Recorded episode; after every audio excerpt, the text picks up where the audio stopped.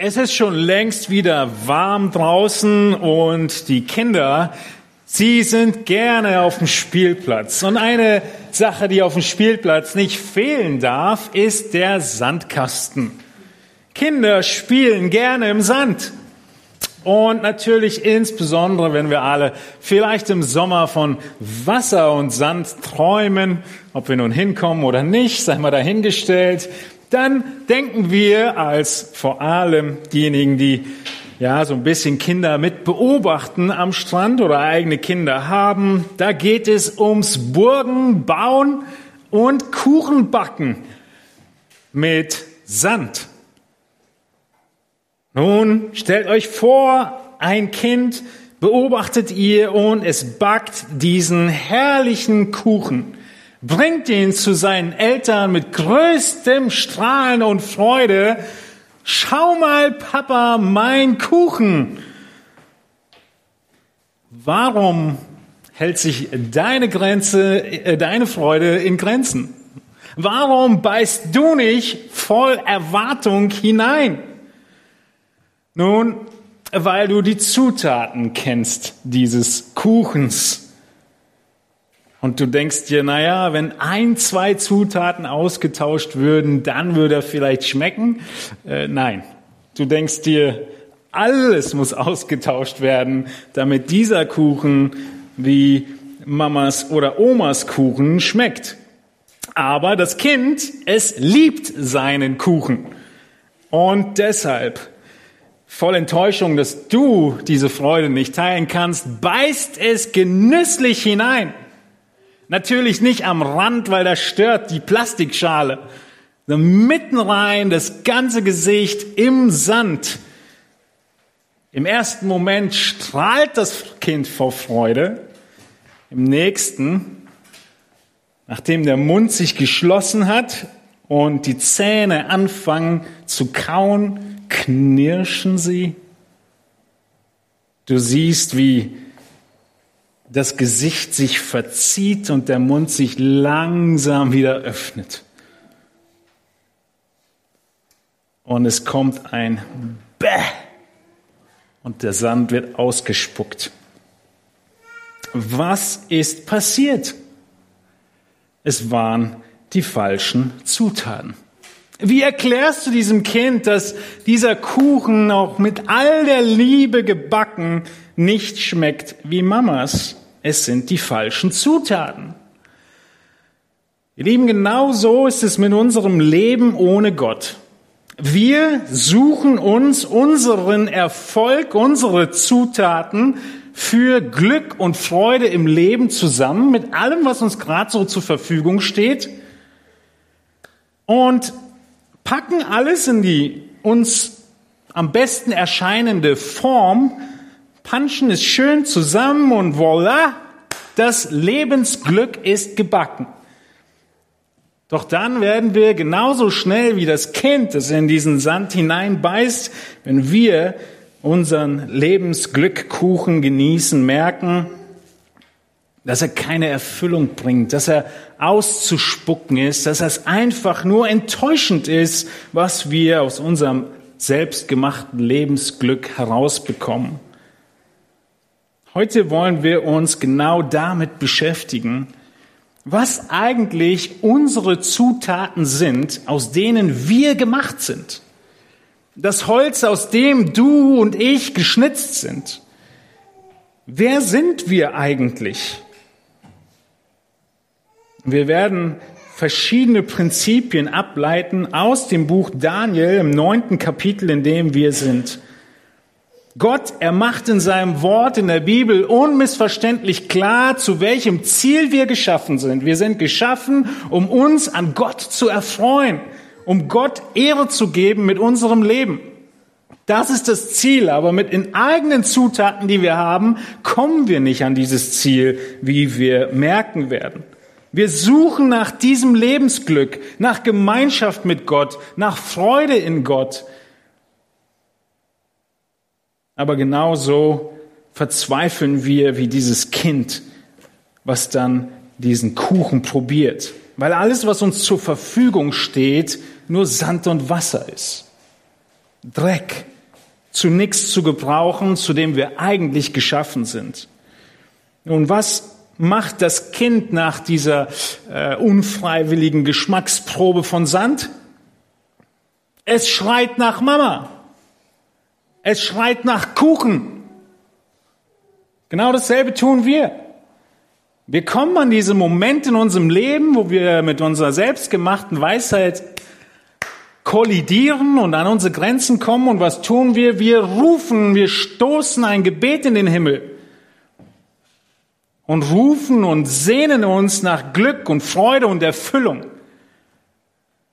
Und nicht ein Gebet, dass irgendwie die eine oder andere Mannschaft in der EM weiterkommt, sondern ein tatsächliches Stoßgebet, wo es um große Herausforderungen geht, vielleicht um Leben und Tod, um Gesundheit, um so vieles Verschiedenes. Auch wir rufen, nicht nur die Kinder, wenn wir kollidieren. Und vor drei Wochen haben wir Daniel 9 begonnen anzuschauen. Die Predigt hatte ich vor drei Wochen betitelt, im Namen Jesu Amen. Und der Schwerpunkt bei der letzten Predigt war, dass wir unsere Gebete in Einklang bringen müssen mit dem Wort Gottes und dem Willen Gottes.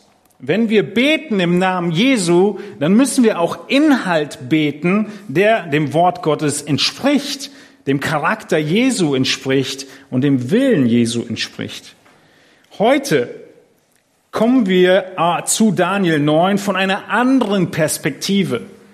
Nicht von dieser Perspektive wie vor drei Wochen, sondern von der Perspektive der praktischen Frage unserer Herausforderungen, in denen wir stehen und was uns dieses Beispielgebet von Daniel in Daniel 9 an Prinzipien und Anleitung geben kann, wie wir unsere eigenen Herausforderungen im Leben meistern können, anhand dieses Gebets von Daniel. Und die große Frage, die Daniel in diesem Gebet beantwortet, ist die Frage nach der Versöhnung mit Gott. Vielleicht erinnert ihr euch, das Volk war in Rebellion gegen Gott. Es wurde bestraft von Gott, indem es aus Israel weggeführt wurde nach Babylon. Und schon fast 70 Jahre ist Daniel mit dem Volk in Babylon, in der Zerstreuung, wie wir das nennen. Ja, sie sind alle irgendwo, die Juden. Und Daniel 9 ist ein Gebet zur Versöhnung mit Gott. Die große Frage ist also, wie werde ich mit Gott versöhnt? Das ist unsere praktische Not, in der wir Tag ein, Tag ausstehen. Das Erste, was wir uns anschauen müssen, ist, welche Grundlage es überhaupt gibt. Warum brauche ich überhaupt Versöhnung? Das müssen wir immer wieder vor Augen haben, egal ob du an Jesus gläubig bist oder noch auf der Suche nach Glauben bist. Du brauchst immer wieder das Bewusstsein dafür, dass es überhaupt eine Notwendigkeit dafür gibt, mit Gott versöhnt zu werden. Und diese Notwendigkeit besteht daraus, dass es ein Problem gibt zwischen dir und Gott. Nun, wir wollen heute herausgefordert werden durch dieses Gebet von Daniel.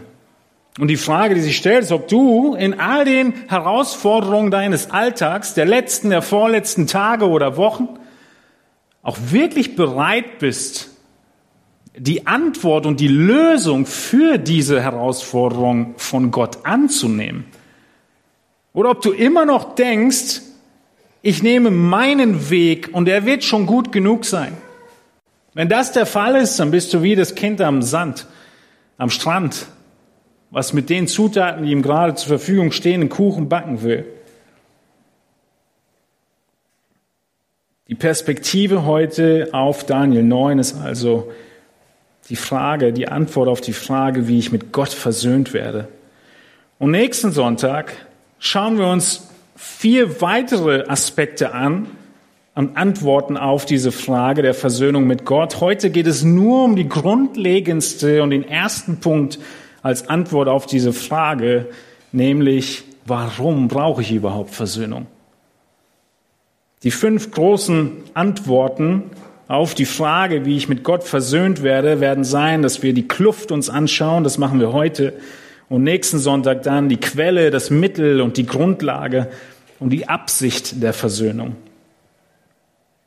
Wir müssen bereit sein zu leben, wie Gott es sagt. Wir müssen bereit sein zu denken, wie Gott sagt, dass wir denken sollen. Wir müssen uns Gott mit den Mitteln nahen, die er uns gegeben hat und aus den richtigen Motiven nahen. All das können wir hier rausarbeiten aus diesem Gebet in Daniel 9. Aber heute nur das erste Thema, die berechtigte Frage, die du vielleicht stellst. Warum brauche ich Versöhnung mit Gott? Die Antwort ist, du musst die Kluft kennen. Die Kluft, die zwischen dir und Gott ist, nämlich deine Sünde. Kenne die Kluft. Wir schreiben in Daniel 9, das Jahr 539 vor Christus. Wie ich schon sagte, ist Israel in der Gefangenschaft seit fast 70 Jahren. Und wie wir vor drei Wochen gesehen haben, studiert Daniel den Propheten Jeremia und weiß von dem Propheten Jeremia, dass 70 Jahre die Begrenzung sind dieser Strafe.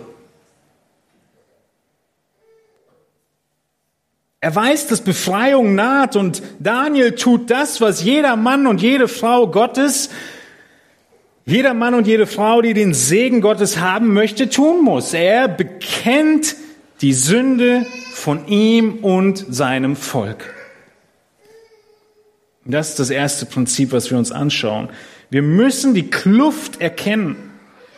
Nun, du denkst vielleicht eine Predigt nur über die Kluft und die Sünde? Ihr Lieben, ich musste viel kürzen. Es gibt viel über die Sünde zu sagen und wir werden uns heute, wenn ihr dem Wochenblatt schon äh, reingeschaut habt, zehn Begriffe anschauen. Zehn Begriffe, die allein Daniel benutzt in seinem Gebet, um die Sünde zu beschreiben. Zehn Begriffe, die deutlich machen, was eigentlich die Kluft ist und die Notwendigkeit aufzeigen, dass du Versöhnung mit Gott brauchst. Natürlich diese Versöhnung, die wir zum ersten Mal benötigen, wenn wir überhaupt zum Glauben kommen.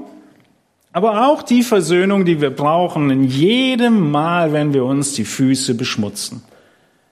Und diese Sünde uns vor Augen zu halten, die uns immer noch, ja, in dem, in dem Fleisch, in dem wir immer noch leben, die uns immer noch anhaftet, gegen die wir immer noch kämpfen, ist sehr hilfreich im Kampf gegen diese Sünde. Diese zehn Begriffe sind sozusagen die Zutaten deines Lebens ohne Gott. Und wenn du nur die benutzt für deinen Lebenskuchen, dann sieht's übel aus. Es sind zehn Begriffe, die dir verraten, wie dein Herz gestrickt ist. Zehn Begriffe, die dir aufzeigen, aus welchem Holz du geschnitzt bist. Zehn Begriffe, die offenbaren, dass du absolut neue Zutaten benötigst, wenn du Gott gefallen willst. Lass uns Daniel 9 aufschlagen und wir lesen die Verse 1 bis 19 gemeinsam. Ohne Präsentation schlagt eure Bibeln auf und lest mit diese 19 Verse in Daniel Kapitel 9, dass wir einmal den gesamten Zusammenhang haben. Und vielleicht fallen euch auch beim Lesen schon unterschiedliche Begriffe auf, wie Daniel Sünde bezeichnet und diese Kluft beschreibt. Daniel 9 ab Vers 1. Im ersten Jahr des Darius, des Sohnes Ahasverus von medischer Abstammung, der zum König über das Reich der Chaldäer gemacht worden war, im ersten Jahr seiner Regierung achtete ich, Daniel, in den Schriften auf die Zahl der Jahre, von der das Wort des Herrn an den Propheten Jeremia ergangen war, dass die Verwüstung Jerusalems in 70 Jahren vollendet sein sollte. Und ich wandte mein Angesicht zu Gott, dem Herrn, um ihn zu suchen mit Gebet und Flehen, mit Fasten im Sacktuch und Asche. Ich betete aber zu dem Herrn, meinem Gott, und ich bekannte und sprach, ach Herr, du großer und furchtgebietender Gott, der den Bund und die Gnade denen bewahrt, die ihn lieben und seine Gebote bewahren, wir haben gesündigt und haben Unrecht getan und gesetzlos gehandelt. Wir haben uns aufgelehnt und sind von deinen Geboten und deinen Rechtsordnungen abgewichen. Wir haben auch nicht auf deine Knechte, die Propheten, gehört, die in deinem Namen zu unseren Königen, unseren Fürsten und unseren Vätern, zu dem ganzen Volk des Landes geredet haben. Du, Herr, bist im Recht. Uns aber treibt es heute die Schamröte ins Gesicht, wie es jetzt zutage liegt, den Männern von Juda und den Bürgern von Jerusalem und dem ganzen Israel, Seien sie nah oder fern in allen Ländern, wohin du sie vertrieben hast, wegen ihrer Untreue, die sie gegen dich verübt haben. Uns, Herr, treibt es die Schamröte ins Gesicht, unseren Königen, unseren Fürsten und unseren Vätern, weil wir gegen dich gesündigt haben. Aber bei dem Herrn, unserem Gott, ist Barmherzigkeit und Vergebung, denn gegen ihn haben wir uns aufgelehnt und wir haben nicht gehört auf die Stimme des Herrn unseres Gottes und in seinem Gesetz zu wandeln, das er uns durch seine Knechte, die Propheten, vorgelegt hat. Sondern ganz Israel hat dein Gesetz übertreten und ist abgewichen, so dass es auf deine Stimme gar nicht hören wollte. Darum hat sich auch über uns ergossen, was als Fluch und Schwur im Gesetz Moses, des Knechtes Gottes, geschrieben steht, weil wir gegen ihn gesündigt haben. Und so hat er seine Worte ausgeführt, die er gegen uns und unsere Herrscher, die über uns regierten, ausgesprochen hat, dass er großes Unheil über uns bringen wolle, wie es unter dem ganzen Himmel noch nirgends vorgekommen und wie es nun wirklich an Jerusalem geschehen ist. Genauso wie es im Gesetz Moses geschrieben steht, ist all dieses Unheil über uns gekommen. Wir aber suchten das Angesicht des Herrn nicht dadurch zu besänftigen, dass wir uns von unseren Sünden abwandten und auf deine Wahrheit geachtet hätten. Darum hat auch der Herr darüber gewacht, das Unheil über uns zu bringen. Denn der Herr, unser Gott, ist gerecht in allen seinen Werken, die er getan hat, da wir nicht auf seine Stimme gehört haben. Nun aber, Herr, unser Gott, der du dein Volk mit starker Hand aus dem Land Ägypten herausgeführt hast und dir einen Namen gemacht hast bis zum heutigen Tag, wir haben gesündigt, wir haben gottlos gehandelt, o Herr, lass doch um all deiner Gerechtigkeit willen deinen Zorn und Grimm sich abwenden von deiner Stadt Jerusalem, von deinem heiligen Berg, denn wegen unserer Sünden und der Missetaten unserer Väter ist Jerusalem und dein Volk allen seinen Nachbarn zum Gespött geworden. So höre nun, unser Gott, auf das Gebet deines Knechtes und auf sein Flehen und lass dein Angesicht leuchten über dein verwüstetes Heiligtum um des Herrn willen. Neige dein Ohr, mein Gott, und höre, tue deine Augen auf und sieh unsere Verwüstung und die Stadt, die nach deinem Namen genannt ist. Denn nicht um unserer eigenen Gerechtigkeit willen bringen wir unsere Bitten vor dich, sondern um deiner großen Barmherzigkeit willen. Herr, höre, Herr, vergib, Herr, achte darauf und handle und zögere nicht um deiner selbst willen, mein Gott. Denn nach deinem Namen ist deine Stadt und dein Volk genannt. Daniel sucht Versöhnung mit Gott. Diese Frage beantworten wir und als erstes schauen wir uns heute an, was die Kluft ist unserer Versöhnung mit Gott, nämlich die Sünde. Zehn Begriffe, die Daniel nutzt, um die Sünde seines Volkes zu bekennen. Der erste Begriff, schnallt euch an, es geht los, ist Sünde. Der erste Begriff ist Sünde. Er kommt am häufigsten vor in Vers 5, in Vers 8, 11, 15 und 16. In Vers 5 sehen wir, dass Daniel damit anfängt, wir haben gesündigt.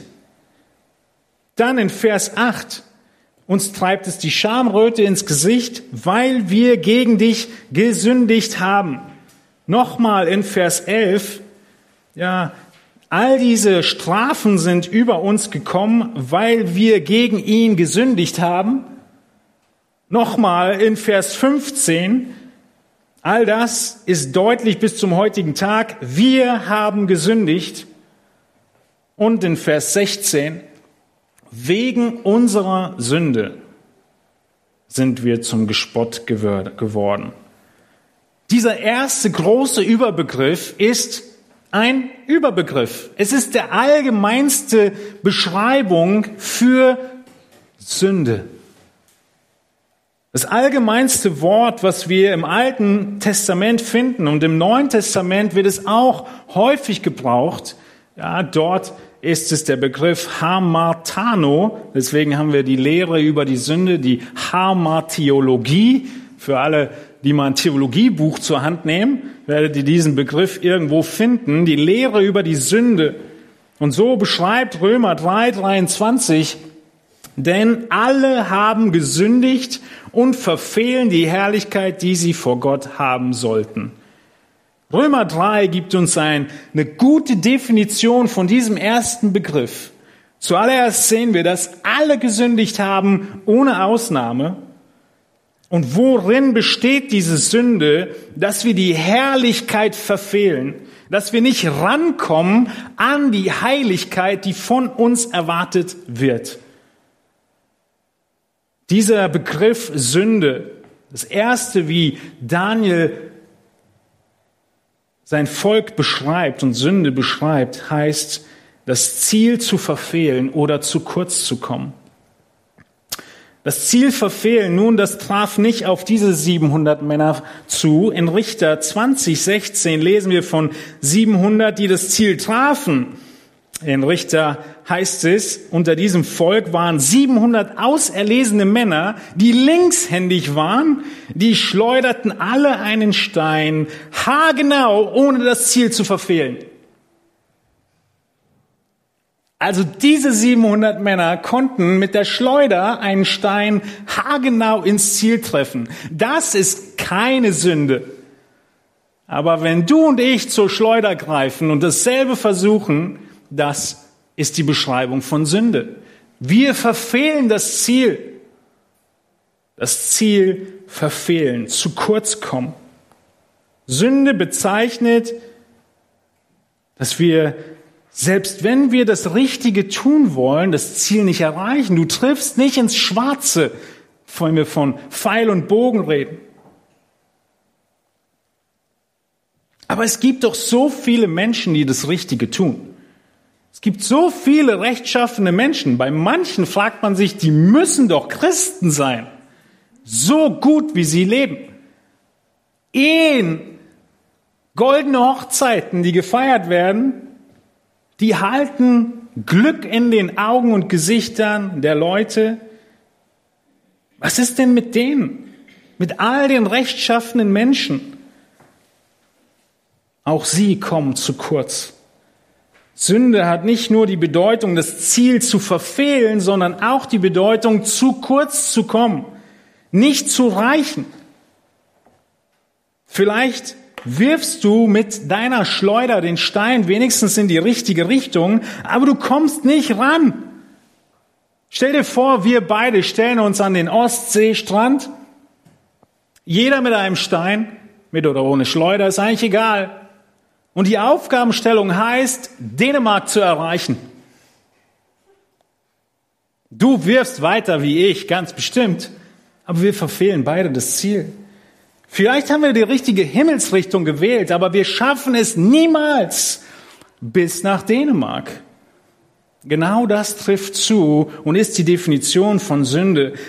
Egal wie sehr wir in die richtige Richtung bemüht sind, wir erreichen die Heiligkeit und den Standard Gottes für die Liebe zu Gott und die Liebe zum Nächsten, die das ganze Gesetz zusammenfassen. Wir erreichen diesen Standard nicht. Es ist unmöglich. Sünde heißt, zu kurz zu kommen. Du kommst nicht ran. Deshalb sagt Paulus, alle haben gesündigt und verfehlen das Ziel. Sünde ganz allgemein. Ziel verfehlen und zu kurz kommen. Der zweite Begriff, den Daniel benutzt, ist, dass das Volk Ungerechtigkeit beging. Dreimal benutzt Daniel diesen Begriff und er sagt, wir haben Unrecht getan. Es ist spezifischer wie der erste Begriff Sünde. der ein Überbegriff war. Jetzt wird es ein bisschen konkreter. Ungerechtigkeit begehen. In Daniel 9, Vers 5 sehen wir diesen Begriff als zweites genannt. Ja, der erste war, wir haben gesündigt, allgemein. Jetzt spezifischer und haben Unrecht getan. Genauso sehen wir in Daniel 9, Vers 13 ein bisschen äh, im Deutschen trotzdem mit Sünde übersetzt, aber es ist das spezifischere Wort, was Daniel hier benutzt, dass wir uns von unseren Sünden, also den ungerechten Taten, abgewandt hätten. Ja, das haben wir nicht getan, um Gott zu besänftigen. Und dann nochmal in Vers 16 in der Schlachter übersetzt mit Missetaten wegen unserer Sünde, der Allgemeinbegriff, und der Missetaten, der spezielle Be Be Be speziellere Begriff. Dieser Begriff Missetaten, Unrecht, Ungerechtigkeit ist das ganz konkrete Entstellen, Verdrehen oder Pervertieren. Es beschreibt die Krummheit unseres menschlichen Handels. David in Psalm 51, er bekennt in diesem Bußpsalm, verbirg dein Angesicht nicht vor meinen Sünden und tilge alle meine Missetaten. Das ist, was wir zu tun haben, wenn wir Sünde erleben in unserem Leben. Wenn wir nicht das Richtige getan haben. Der erste Begriff von Daniel, er beschrieb also allgemein Ziel verfehlen und zu kurz kommen. Hier sind jetzt die ganz konkreten Handlungen einbezogen, was du getan hast. Deine Missetat, deine Tat der Ungerechtigkeit. Du bist aktiv. Es ist nicht mehr eine allgemeine Beschreibung. Und es beinhaltet, dass ich jetzt, wenn ich etwas falsch tue, weiß, was das Richtige ist und es nicht tue. Ich kann sündigen und zu kurz kommen und ich weiß gar nicht, dass mein Auftrag Dänemark war. Und ich werfe den Stein und treffe natürlich Dänemark nicht, aber ich wusste noch nicht mal, dass das Ziel war. Hier ist es aber so, dass du jetzt weißt, was du zu tun hast und du tust es nicht.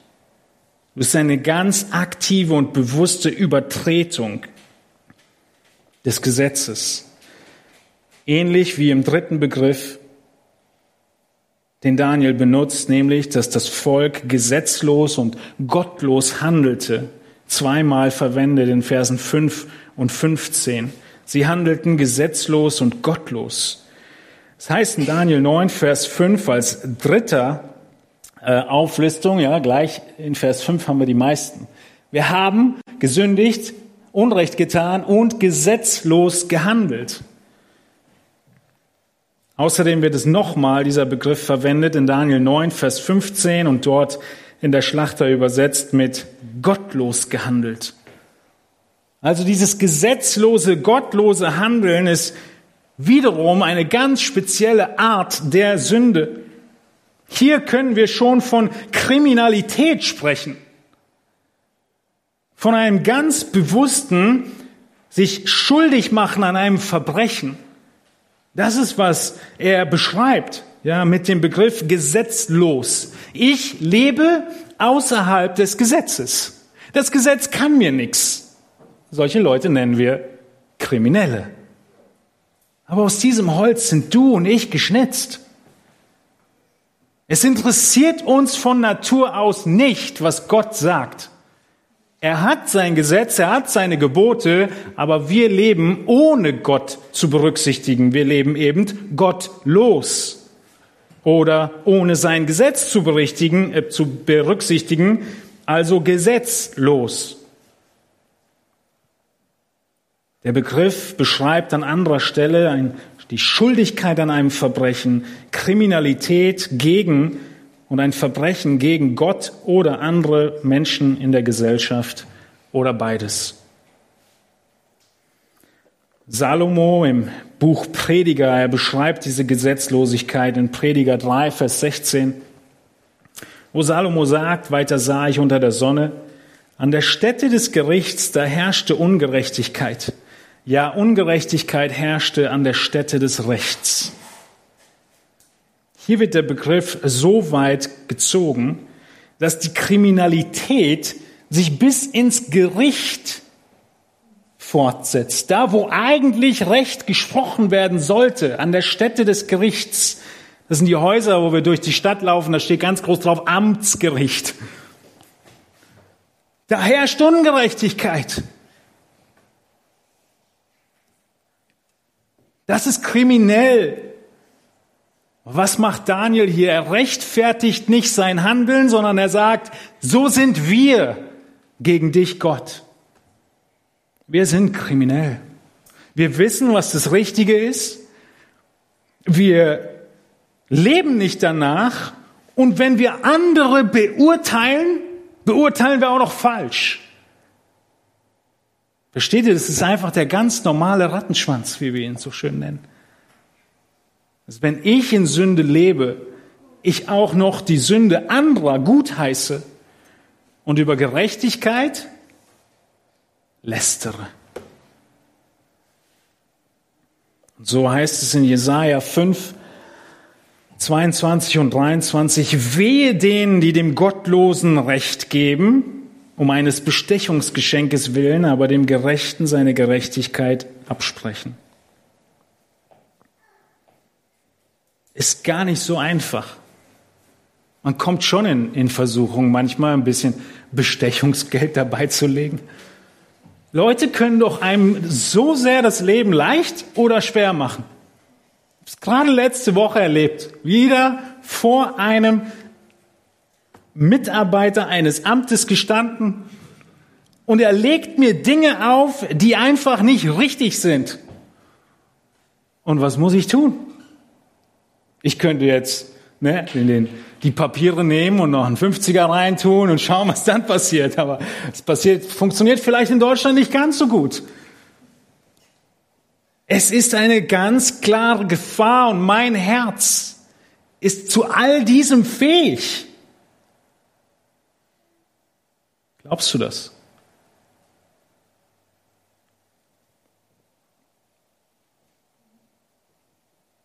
Die Juden waren fähig dazu, wie Jesaja uns deutlich macht. Aber unser Herz ist genau aus den gleichen Zutaten zusammengesetzt. Wir gehen über Rot und lästern über die, die stehen bleiben.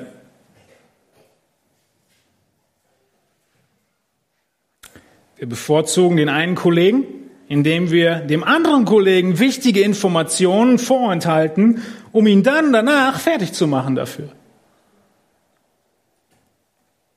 Wir handeln auch gottlos. Also wir handeln, ohne mit Gott zu rechnen, als gäbe es Gott nicht. Und wir handeln, als gäbe es kein Gesetz. Wir handeln gesetzlos. Das ist kriminell. Sünde ist kriminell. Und Daniel, er bekennt und sagt, das sind wir. Wir als Volk Gott sind kriminell gegen dich gewesen. Daniel geht weiter im vierten Begriff nämlich im Rebellieren. Wir finden ihn in Vers 5. Die Steigerung von all dem, vom gesündigt haben, vom Unrecht tun, vom gesetzlosen kriminellen Handeln, ist es jetzt das Auflehnen gegen Gott. Wir haben uns aufgelehnt und sind von deinen Geboten und Rechtsordnungen abgewichen.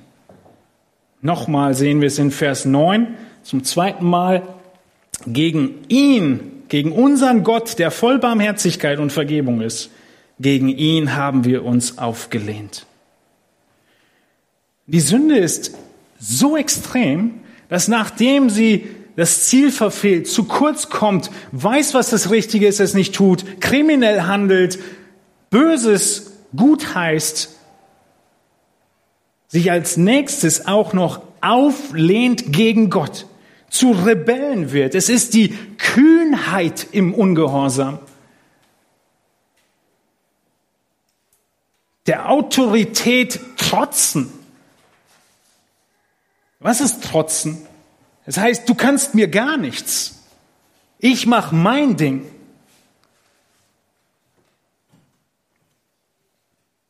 Stell dir vor, so gehst du mit Gott um. Du trotzt Gottes Autorität und sagst, was soll's? Versuch doch mal was zu machen. Ich mach mein Ding. Dieses Herz der Rebellion gegen Gottes Herrschaft beherrscht jeden Menschen. Er will sein Ding machen. Die Juden Sie haben das so deutlich gemacht. Sie wussten, was Gott möchte, wie der Text es sagte, und sie haben einfach rebelliert. Sie kannten Gott als barmherzig, als vergebend, und sie wollten trotzdem nicht.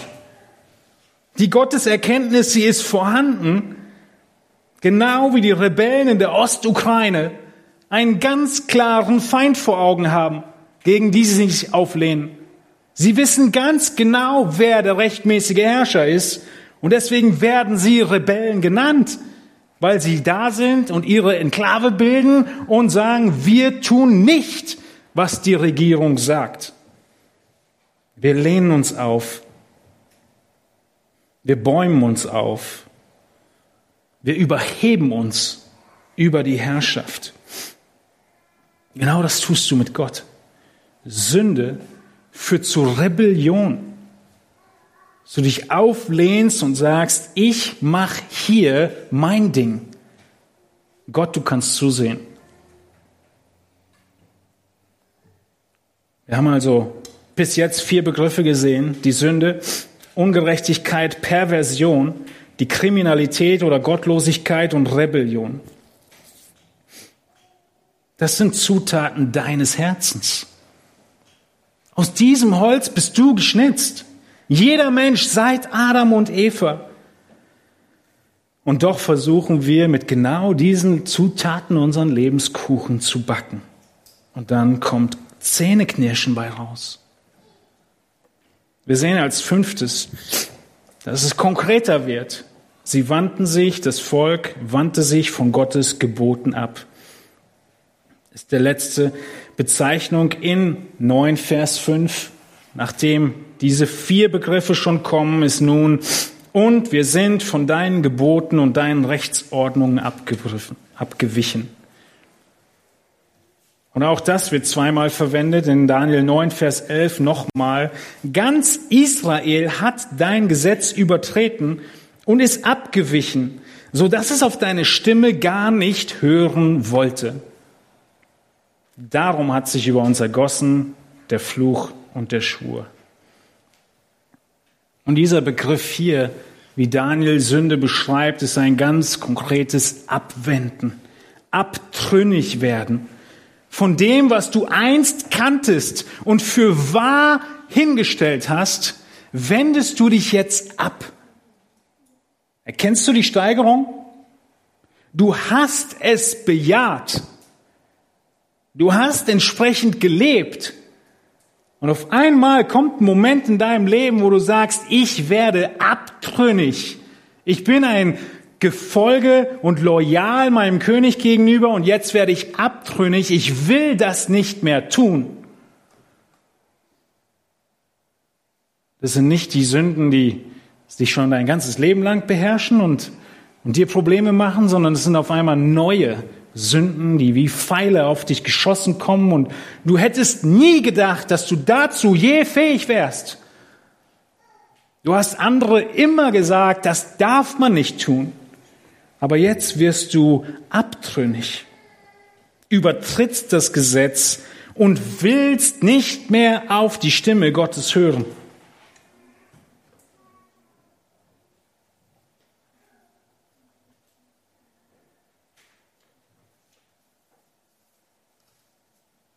Das Wort zeigt uns unser Kernproblem. Sünde weiß, der Mensch weiß, was Gott möchte. Und er wendet sich ab und sagt, ich mach mein Ding. Israel wich vom Weg ab, der gerade war und ging einen Krummpfad. Sie lehnten ihre, die, Gott, die, die Offenbarung Gottes ab und lebten nach ihren eigenen Vorstellungen. In Jeremia 29,8 heißt es als Warnung von Gott, lasst euch nicht von Propheten, die in eurer Mitte sind und von euren Wahrsagern verführen. Und hört nicht auf die Träume, die sie träumen, denn sie prophezeien euch in meinem Namen Falsches. Ich habe sie nicht gesandt, spricht der Herr. Häufig benutzt der Teufel genau solche Propheten, die aussehen wie Männer oder Frauen Gottes, aber nicht reden, was Gott redet. Und wir finden es toll, weil es unserer Sünde frönt. Es passt gut zusammen. Und auf einmal wenden wir uns ab vom Gesetz Gottes und wenden uns zu und sagen, wir glauben jetzt diesem oder jenem. Das Internet und der Buchladen sind voll von Männern und Frauen, die behaupten, zu reden, was Gott redet. Und es hat nichts damit zu tun. Gott sagt in Jeremia 29,8, ich habe sie nicht gesandt. Woran erkennen wir das? Wir erkennen es daran, dass sie in ihren Predigten das Wort Gottes nicht öffnen und lesen. Und wenn sie es mal öffnen und lesen, erklären sie es nicht im Zusammenhang, in dem es dasteht. Genau dasselbe in Büchern, die du liest. Du kannst schnell erkennen, indem du einfach nur durchblätterst, ob Bibelstellen überhaupt fürs Argument benutzt werden oder nicht. Wenn nicht, dann kann es ja immer noch ein nettes Buch sein. Aber es hat nichts unbedingt mit dem Willen Gottes zu tun. Unsere Sünde ist tückisch. Wir gehen ihr auf den Leim. Wir würden sagen, du darfst nicht stehlen. Aber die Zugangsdaten für mein digitales Abo, die kann ich doch von jemand anderem benutzen. Oder für diese Softwarelizenz. Oder mein Netflix-Account. Auf einmal wird Stehlen ausgedehnt und es ist nicht mehr so dramatisch. Wir wenden uns ab und werden Rebellen. Genau so bist du veranlagt in deiner gefallenen Natur in Adam. Und du hast die genialsten Erklärungen dafür, warum es rechtmäßig du das so machen kannst. Vielleicht nicht jeder, aber du. Nun, wenn der Text davon spricht, dass sie den Propheten nicht mehr gehorcht haben, wem sollen wir gehorchen? Wie spricht der Herr zu uns? Er spricht zu uns durch die Bibel. Durch die Bibel, Punkt. Hat Gott durch Propheten gesprochen? Ja. Hebräer 1 macht uns das deutlich. Durch viele Propheten, bis der Sohn Gottes kam, dann hat er durch den Sohn geredet und der Sohn hat noch gesagt in Johannes 15 bis 17, der Heilige Geist wird euch in die ganze Wahrheit leiten. Und dann hat der Heilige Geist sein Werk getan und uns die ganze Wahrheit gegeben mit dem Buch der Offenbarung und damit ist Schluss.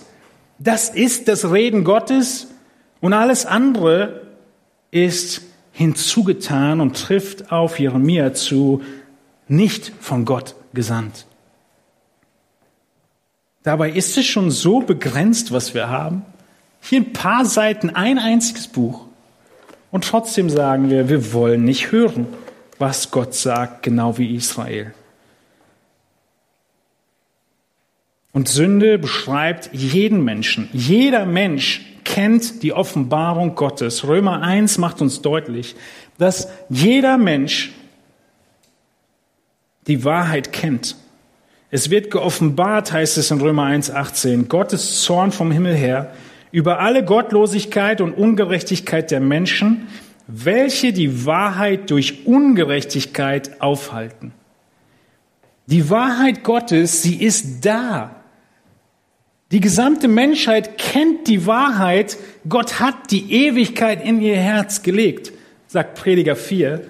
Aber wir sind Experten darin, durch Sünde diese zu unterdrücken oder wie Schlachter hier sagt, aufzuhalten. Zwei Verse später in Römer 1, 21 heißt es dann, obgleich sie Gott erkannten, haben sie ihn doch nicht als Gott geehrt und ihm nicht gedankt, sondern sind in ihren Gedanken in nichtigen Wahn verfallen und ihr unverständiges Herz wurde verfinstert. Paulus in Römer 1 baut das Argument auf, dass die Schöpfung, die Natur, in der wir leben, ausreicht, um Gott zu erkennen. Aber der Mensch Gott ablehnt und in seinen eigenen Gedanken sich seinen eigenen Kuchen backt an seinem Strand mit seinem Sand. Und so wird das Herz verfinstert. Und dann wenden sie sich auch noch ab anderen Religionen zu. In Römer 1 wird davon gesprochen, sie hielten sich für weise und sind zu Narren geworden und haben die Herrlichkeit des unvergänglichen Gottes vertauscht mit einem Bild, also hier sind Götzen gemeint, das dem vergänglichen Menschen, den Vögeln und vierfüßigen und kriechenden Tieren gleicht. Ihr Lieben, wisst ihr was? Wir sprechen nicht von dem Herzen von irgendjemandem hier. Wir sprechen hier von deinem Herzen. Aus diesen Zutaten bist du gemacht. Du bist fähig dazu, das Herrliche von Gott zu verdrehen, zu pervertieren und irgendetwas Dreckiges, Halbwertiges, Schlechtes stattdessen zu wählen und anzubeten. Als sechsten Begriff sehen wir, dass die Israeliten nicht auf Gottes Propheten gehört haben. Wir haben gerade schon ein bisschen diesen Punkt angeschnitten. In Daniel 9, Vers 6 beschreibt Daniel genau das. Wir haben nicht auf deine Knechte, die Propheten, gehört, die in deinem Namen zu unseren Königen, Fürsten, Vätern und dem ganzen Volk des Landes geredet haben. Das bedeutet, es der Schritt, der hier weitergeht, ist in dem vorigen ähm, fünften, da haben wir die schriftliche Offenbarung Gottes abgelehnt. Ja, die Schöpfung und die schriftliche Offenbarung. Und hier lehnt jetzt das Volk die mündliche, persönliche Offenbarung und Ermahnung ab, nämlich die Propheten. Was haben die Propheten gemacht? Die Propheten haben gepredigt. Ein großes Missverständnis über die Propheten ist, dass der Großteil ihres Dienstes Zukunftsvorhersage war. Stimmt gar nicht. Der Großteil ihres Dienstes war das, was Gott schon offenbart hatte, schriftlich, zu predigen den Menschen, dass sie entsprechend leben sollen, was Gott offenbart hatte. Und ein Teil davon war auch noch, dass sie zukünftige Dinge prophezeit haben. Gott hat seine Knechte gesandt, seine Propheten gesandt und Sünde, eine Beschreibung davon ist, ich höre nicht auf das, was diese Knechte sagen. Wen haben diese Knechte angesprochen? Schaut mal in den Text hinein. Haben die Knechte nur zu den Königen geredet? Bin ich fein raus, weil ich habe die ich war nicht im E-Mail-Verteiler drin. Daniel, er bekennt vollumfänglich, diese Propheten und Knechte, ja, sie haben in erster Linie und meistens zu den Königen geredet. Im Zusammenhang damals waren das Ahab und Elia. Aber sie haben auch zu der nächsten, ja, ihnen untergeordneten Kategorie, den Fürsten geredet. Und neben den Fürsten auch zu den Vätern und neben den Vätern auch zu dem ganzen Volk. Wir sehen bei wirklicher Buße und Anerkennung von Sünde, dass wir uns nicht mehr rausreden, dass wir es nicht besser hätten gewussten, sondern wir nehmen uns voll in die Verantwortung und sagen Gott, ich wusste es oder ich hätte es wissen müssen und habe es nicht getan. Genau dasselbe trifft auf unser Land zu. Jeder Mensch in diesem Land kann wissen, was Gott möchte. Die Tür steht offen, es kann jeder reinkommen. Die Predigten sind auf YouTube, es kann jeder hören. Die Bibel ist veröffentlicht auf x Webseiten, jeder kann sie lesen. Und wie ist Gott? Gott ist ein so langmütiger Gott. In zweiten Chronik lesen wir davon, dass er nicht kurzen Prozess macht, sondern es heißt in zweiten Chronik, der Herr, der Gott ihrer Väter, sandte ihnen seine Boten, indem er sich früh aufmachte und sie immer wieder sandte. Denn er hatte Erbarmen mit seinem Volk und seiner Wohnung. Aber sie verspotteten die Boten Gottes und verachteten seine Worte und verlachten seine Propheten, bis der Zorn des Herrn über sein Volk so hoch stieg, dass keine Heilung mehr möglich war. Gott redet zu dir in Bezug auf eine Sünde in deinem Leben. Du sagst, ach, wird schon, vielleicht nächsten Sonntag. Du kannst es so lange aufschieben, bis Gott sagt, es reicht. Deswegen sagt der Hebräer-Schreiber in Hebräer 3, heute, wenn du seine Stimme hörst, tu Buße.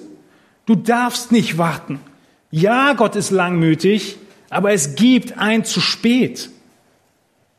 Und dieses Lästern, es sah in, in 2. Chronik 30, 6 so aus, ja, die Läufer gingen mit Briefen von der Hand des Königs und sie predigten dem ganzen Volk, dass sie umkehren sollen, so wird Gott sich zu den Entkommenen kehren, die euch aus der Hand der Könige von Assyrien übrig geblieben sind. Er sagt, wenn ihr jetzt Buße tut, wird Gott gnädig sein, selbst wo die Strafe schon angefangen hat.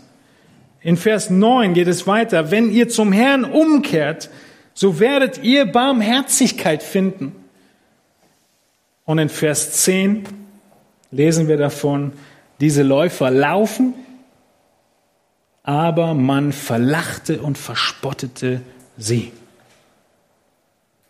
Das Volk hat nicht mehr gehört. Sie wollten nicht hören, weder der schriftlichen Offenbarung noch der mündlichen Erinnerung durch die Boten. Nun, wie sieht's bei dir aus? In welcher Haltung hörst du auf das Wort Gottes? In welcher Haltung hörst du die Predigt zu? In welcher Haltung in der Bibelstunde, in welcher Haltung in einzelnen Gesprächen, wenn Gottes Wahrheit auf dein Leben trifft. Schmunzelst du innerlich oder bist du überführt und bist bereit, wenn es sein muss, dein Leben auf den Kopf zu stellen, aber besser Gottes Wort zu gehorchen? Hör auf, Ausreden zu suchen für das, was der Heilige Geist dir die ganze Zeit klar macht. Es gibt keine zu großen Veränderungen in unserem Leben, wenn sie dem Wort Gottes entsprechen. Wir dürfen die Gebote Gottes nicht verlästern nach dem Motto, das will Gott doch nicht im Ernst. Er ist so radikal, kannst du es jetzt nicht meinen. Oder der Klassiker, wie die Schlange zu Eva sagte, Gott will dir nur etwas Großartiges, Herrliches vorenthalten mit diesem Gebot. Seid euch bewusst, wann immer eine Menschenseele mit der Wahrheit Gottes konfrontiert wird, wird entweder Unterwerfung eintreten, Zustimmung zum Wort Gottes und Gehorsam, oder eine Ablehnung, eine Lästerung und eine Attacke in Wut. Das Wort Gottes wird trennen. Dazu ist es gegeben. Es wird offenbaren, wie Hebräer 4 sagt, selbst die innersten Wünsche und Gedanken. Wie reagierst du? Und neben dem, dass die Frage ist, wie du auf die Propheten in deinem Leben, also die Leute, die das Wort Gottes in dein Leben reden, reagierst, bist du auch du aufgerufen, ein Prophet zu sein. Jemand zu sein, der Gottes Wort nimmt und in das Leben von anderen hineinspricht. Sünde beim Namen nennt und nicht schweigt. Paulus sagt, wir sind Botschafter an Christi Stadt. Sind wir noch aktiv dabei? die Wahrheit Gottes in unserem Umfeld als diese Wahrheit zu benennen. Kommen wir zum siebten Begriff. Sind es nur noch einmalige ähm, Vorkommnisse? Weil dieser siebte Begriff ist noch einmal ein wichtiger. Es ist Untreue. In Daniel 9, Vers 7 heißt es, dass wir vertrieben wurden, wurden, die das Volk wegen der Untreue, die sie gegen dich verübt haben. Dieser Begriff Untreue wird nur hier in Daniel 9 verwendet. Dieser Begriff, er beschreibt Verrat. Verrat. Es ist Teil deines Herzens, dass die Sünde in dir so weit geht, dass du Gott verrätst. Petrus nach dem dreimaligen Krähen, ich kenne ihn nicht. Aber es ist mehr, es ist eine verräterische Handlung. Es ist eine intime, persönliche Beziehung da. Und ich verrate meine engsten Gefährten. Das ist Untreue. Sünde verrät Gott. Achan in Josua 7 hat Gott und sein ganzes Volk verraten, indem die Sünde in ihm das vorgebracht hat, dass er von diesem Sachen nahm und verursachte, dass viele in seinem Volk sterben mussten.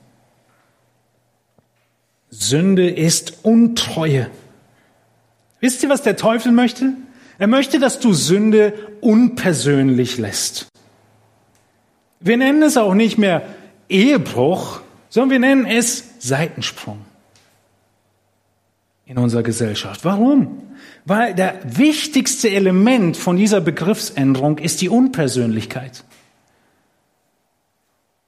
Ehebruch hat zu tun mit einer tatsächlichen Person, der ich Auge in Auge geschworen habe, gelobt habe, auf ewig treu zu sein, bis wir sterben. Seitensprung hat überhaupt nichts mehr mit meinem eigentlichen Ehebund zu tun. Ist wie so ein Stolpern. Der Teufel möchte, dass diese Umformulierung in jeder Sünde praktiziert wird und durchgesetzt wird einfach so formulieren, dass es nicht mehr persönlich ist. Und der ganz allgemeine Begriff, er lässt auch darauf schließen, Ziel verfehlt, nichts Persönliches. Ich habe doch nichts gegen Gott. Nein, doch hast du. Sünde ist persönlich gegen Gott. Der Teufel will sie nur unpersönlich erscheinen lassen. Es ist eine persönliche Sünde, wenn du nicht tust, was Jesus Christus sagt, der sein eigenes Leben für dich hingegeben hat, der in die intimste Beziehung, die es geben kann, mit dir eingegangen ist. Wir als Gemeinde sind seine Braut, die sich reinigen soll, heiligen soll auf den großen Hochzeitstag hin. Sünde ist persönlicher als jede Ehebeziehung oder Freundschaft. Gott hat für die Beziehung mit dir seinen Sohn geopfert. Gott hat dich zu seinem Kind adoptiert. Gott hat dir unendliche Liebe geschenkt. Er hat die Kluft überbrückt von dieser Sünde. Und mit jeder Sünde verachten wir diese Beziehung. Es ist Untreue. Sünde ist nicht dieser unpersönliche Blitzer zu schnell gefahren. Aber ich habe ja niemandem geschadet. In Sünde begehst du kriminelle Handlungen gegen den Schöpfer der Welt. Sünde ist ein Staatsvergehen gegen Regierende. Es ist wie wenn du gegen alle Regierenden dieser Welt auf einmal vergehen würdest. Das ist die Strafe, die dir eigentlich blüht, weil du gegen den Herrscher der Welt Hochverrat begehst. Das drückt Daniel aus, wenn er von Untreue spricht. Sünde ist persönlich und Gott nimmt sie persönlich. Lass dir nicht einreden, dass deine Sünde, egal wie unsichtbar sie ist, unpersönlich sei. Achten Begriff sehen wir, dass das Volk nicht der Stimme des Herrn gehorchte und in seinen Geboten wandelte. Nicht der Stimme des Herrn gehorchen und in seinen Geboten wandeln. In Vers 10 macht Daniel das deutlich, wir haben nicht gehört auf die Stimme unseres Gottes, um in seinem Gesetz zu wandeln. Gott hatte also die schriftliche Offenbarung gegeben, er hatte Menschen gegeben, die es verkündigen, und jetzt geht Daniel so weit und sagt, du Gott hast geredet und uns war es egal.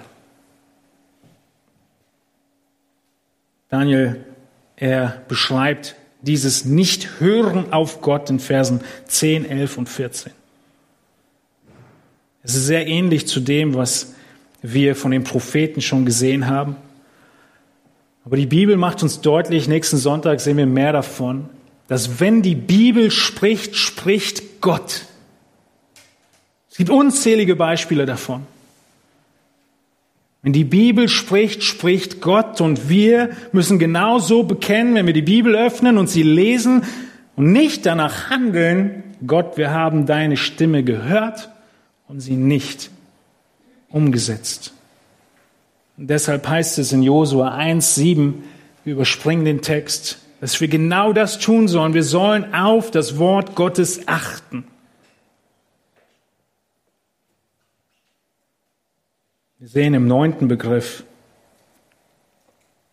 dass Daniel beschreibt, dass er übertreten hat und das ganze Volk. Viele von euch kennen vielleicht diese Begrifflichkeit und Definition von Sünde. Eine Linie überschreiten. Nun, in der Kindererziehung machen wir es die ganze Zeit. Wir ziehen überall im Haus Linien. Sichtbare und unsichtbare. Manchmal kennen die Kinder sie, manchmal nicht. Wir haben Linien und wenn die jemand überschreitet, dann ist das ein Vergehen. Aber genau das tun wir mit Gott. Sünde ist eine konkrete Linie zu überschreiten. In Vers 11 macht Daniel genau das deutlich. Wir haben gegen ihn gesündigt und das Gesetz übertreten und sind abgewichen. In Josua 3 ist dieses Übertreten, das Überqueren von einem Fluss, aber im moralischen Sinne, trotzig eine Grenze überschreiten.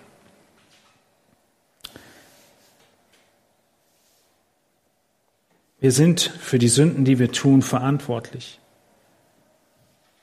Gott er hat uns offenbart, was zu wissen war.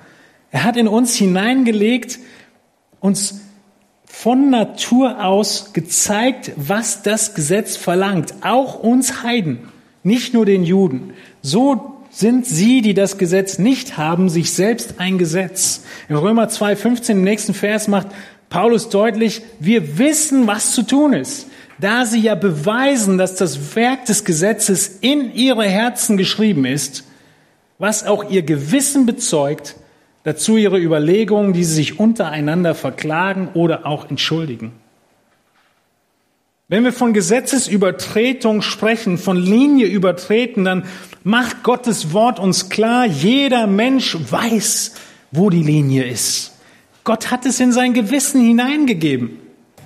Und Ungläubige untereinander halten sich sogar Rechenschaft und Ungläubige, die Gläubigen sogar in Rechenschaft.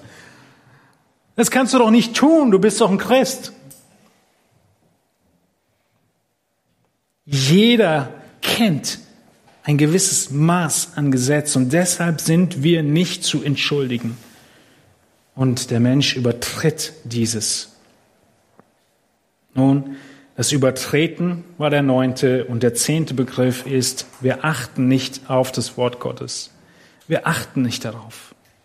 In Daniel 9, Vers 13 heißt es, wir haben uns abgewandt und auf deine Wahrheit nicht geachtet. Nun ist nur ein weiterer Begriff, keine groß neue Information, die hier durchkommt. Aber es wird deutlich, dass wir als Menschen in unserer Sündhaftigkeit aus einem Holz gestrickt sind, das Gott ignoriert. Das Grundproblem selbst. Gott schenkt uns Offenbarung und wir achten nicht darauf. Wenn du heute Morgen hier bist und feststellst, dass dein Herz diesen Zutaten entspricht und du Jesus Christus noch nicht um Vergebung gebeten hast für diese deine Schuld, dann ist heute die Chance, dass du um Vergebung bittest, dass Gott dir in Jesus all diese Sünde vergibt, dass du nicht so wie das Volk hier dass die Wahrheit kennst und trotzdem ablehnst und nicht danach handelst, sondern dass du kapitulierst, die weiße Flagge hisst und sagst, Gott, du hast Recht, ich habe Unrecht. Das ist Buße. Buße heißt mit Gott übereinstimmen über seine Sicht von dir. Dann entsprechend das zu bekennen und das Richtige zu tun.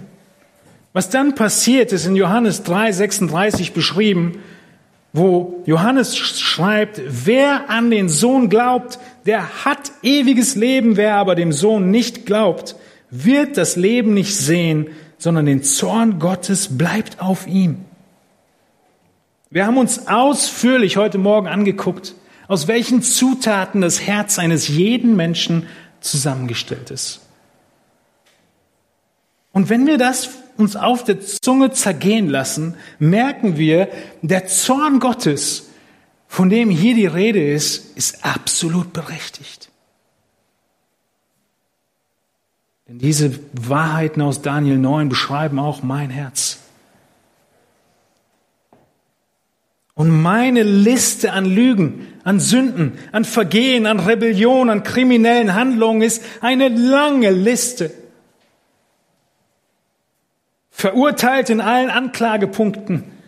Das ist das Urteil, was auf dich wartet, wenn du Jesus Christus nicht hast als deinen Anwalt, als deinen Fürsprecher, als denjenigen, der einspringt während dieser Verhandlung und sagt, Moment, diese Anklagepunkte habe ich schon bezahlt. Johannes 3 macht deutlich, wer nicht an den Sohn glaubt, wird das Leben nicht sehen, sondern der Zorn Gottes bleibt auf ihm.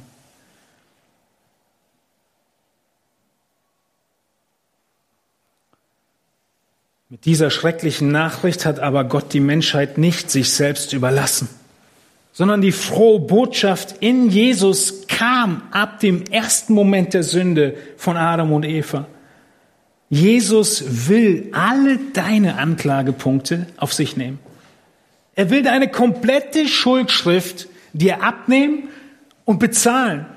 Wie Kolosser 2, 13 es beschreibt, dass Christus euch, die ihr tot wart in den Übertretungen und dem unbeschnittenen Zustand eures Fleisches, ja, wir sehen hier wieder die Beschreibung von Sünde, Übertretung, mit ihm lebendig gemacht, indem er euch alle Übertretungen vergab und er hat die gegen uns gerichtete Schuldschrift ausgelöscht, die durch Satzung uns entgegenstand und hat sie aus dem Weg geschafft, indem er sie ans Kreuz heftete. Deine Schuld ist nicht ausradiert, sondern sie ist bezahlt worden. Sie ist nicht einfach weg, sondern das Blut Christi musste fließen. Am Kreuz und im Kreuz hat er die Herrschaften und Gewalten, den Teufel, entwaffnet und stellt sie öffentlich an den Pranger und triumphiert über sie an demselben. Glaubst du das?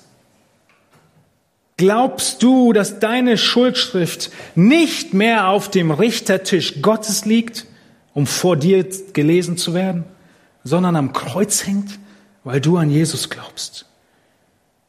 Hat Jesus deine Schuld völlig bezahlt. Epheser 2, Vers 4 macht uns deutlich, wie der Text, den wir in Daniel gelesen haben, Gott ist reich an Erbarmen. Und in seinem Reichtum an Erbarmen hat Gott um seiner großen Liebe willen, mit der er uns geliebt hat, auch uns, die wir tot waren durch die Übertretungen, mit Christus lebendig gemacht. Aus Gnade seid ihr errettet und er hat uns mit auferweckt und mitversetzt in die himmlischen Regionen in Christus Jesus, damit er in den kommenden Weltzeiten den überschwänglichen Reichtum seiner Gnade in Güte an uns erweise in Christus Jesus. Unser Schuldschrift ist weg und wir haben den Reichtum in Christus bekommen. Aus Gnade seid ihr errettet durch Glauben und das nicht aus euch, Gottes Gabe ist es.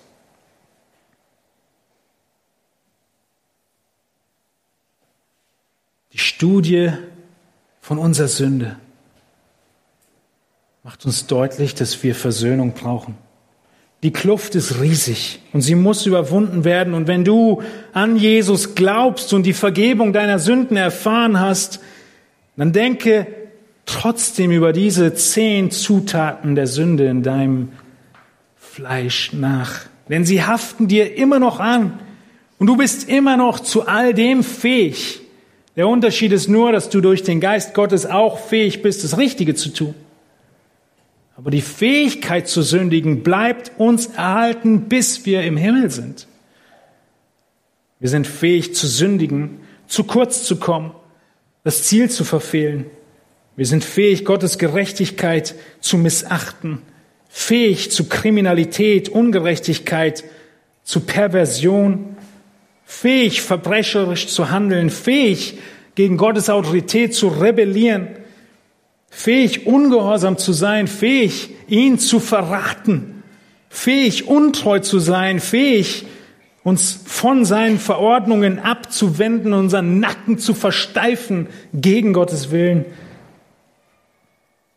Und wir dürfen uns nicht weigern, auf Gottes Wort zu hören und einen gepflügten Boden zu haben, wenn Gottes Wort gesät wird, sodass viel Frucht kommt. Auch wir haben in unseren Herzen die Grenze oft übertreten. Glaubst du das über dein eigenes Herz? Ihr Lieben, wir dürfen uns nicht abbringen lassen vom Einmaleins des Glaubens. Sünde in unserem Leben zu erkennen und sie auszurotten.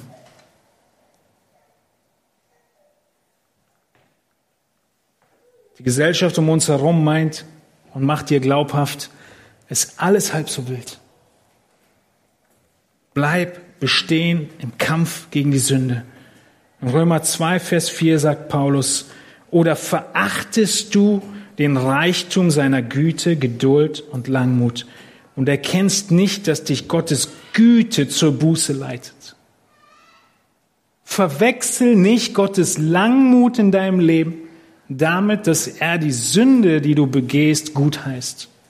Es ist Güte, die dich zur Buße leiten muss. Und diese Sünde, so heftig und krass, wie sie hier beschrieben wird, hat Christus getilgt. Und deshalb ist er würdig, angebetet zu werden. Und das ist das Lied, mit dem wir den Gottesdienst abschließen wollen. Du bist würdig. Lass uns aufstehen zum Gebet und wir geben dem Herrn Antwort im lauten und freudigen Singen von seinem Übernehmen unserer Schuld. Du bist würdig. Du hast uns erkauft und befreit und gereinigt. Dein Tod hat uns Leben gebracht. Wir werden stille zum Gebet.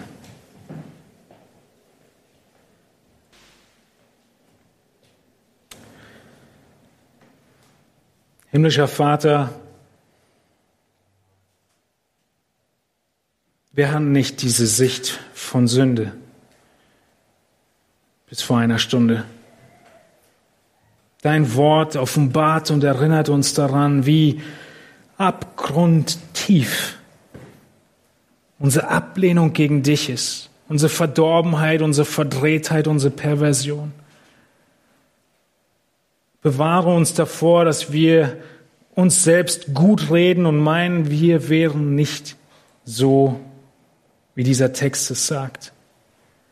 Wer zu stehen fällt, der sehe zu, dass er nicht falle. Himmlischer Vater, wir wollen beten, dass diese Wahrheit über die Sündhaftigkeit und Schrecklichkeit der Sünde uns anspornt, sie zu entdecken in unserem Leben, aufzudecken, wo Sünde ist und sie zu bekämpfen. Damit unser Leben versöhnt ist mit dir, damit die Schuld, die wir bekennen, damit du sie vergibst nach deiner Verheißung. Jesus Christus, danke, dass du gestorben bist und für all unsere Sünde sie komplett getilgt hast, sie ans Kreuz genommen hast. Wir würden immer verfehlen. Egal wie viel wir trainieren würden, Dänemark würden wir nicht erreichen. Aber du hast es vollkommen vollbracht, die Gerechtigkeit Gottes gelebt und jetzt rechnest du sie uns zu. Wir loben und preisen dich, Herr Jesus Christus, unser Stellvertreter, unser Gott, unser Herr und unser Retter. Wir beten dich an. Du allein bist würdig unseres Lebens, unserer Anbetung und unserer Hingabe. Amen.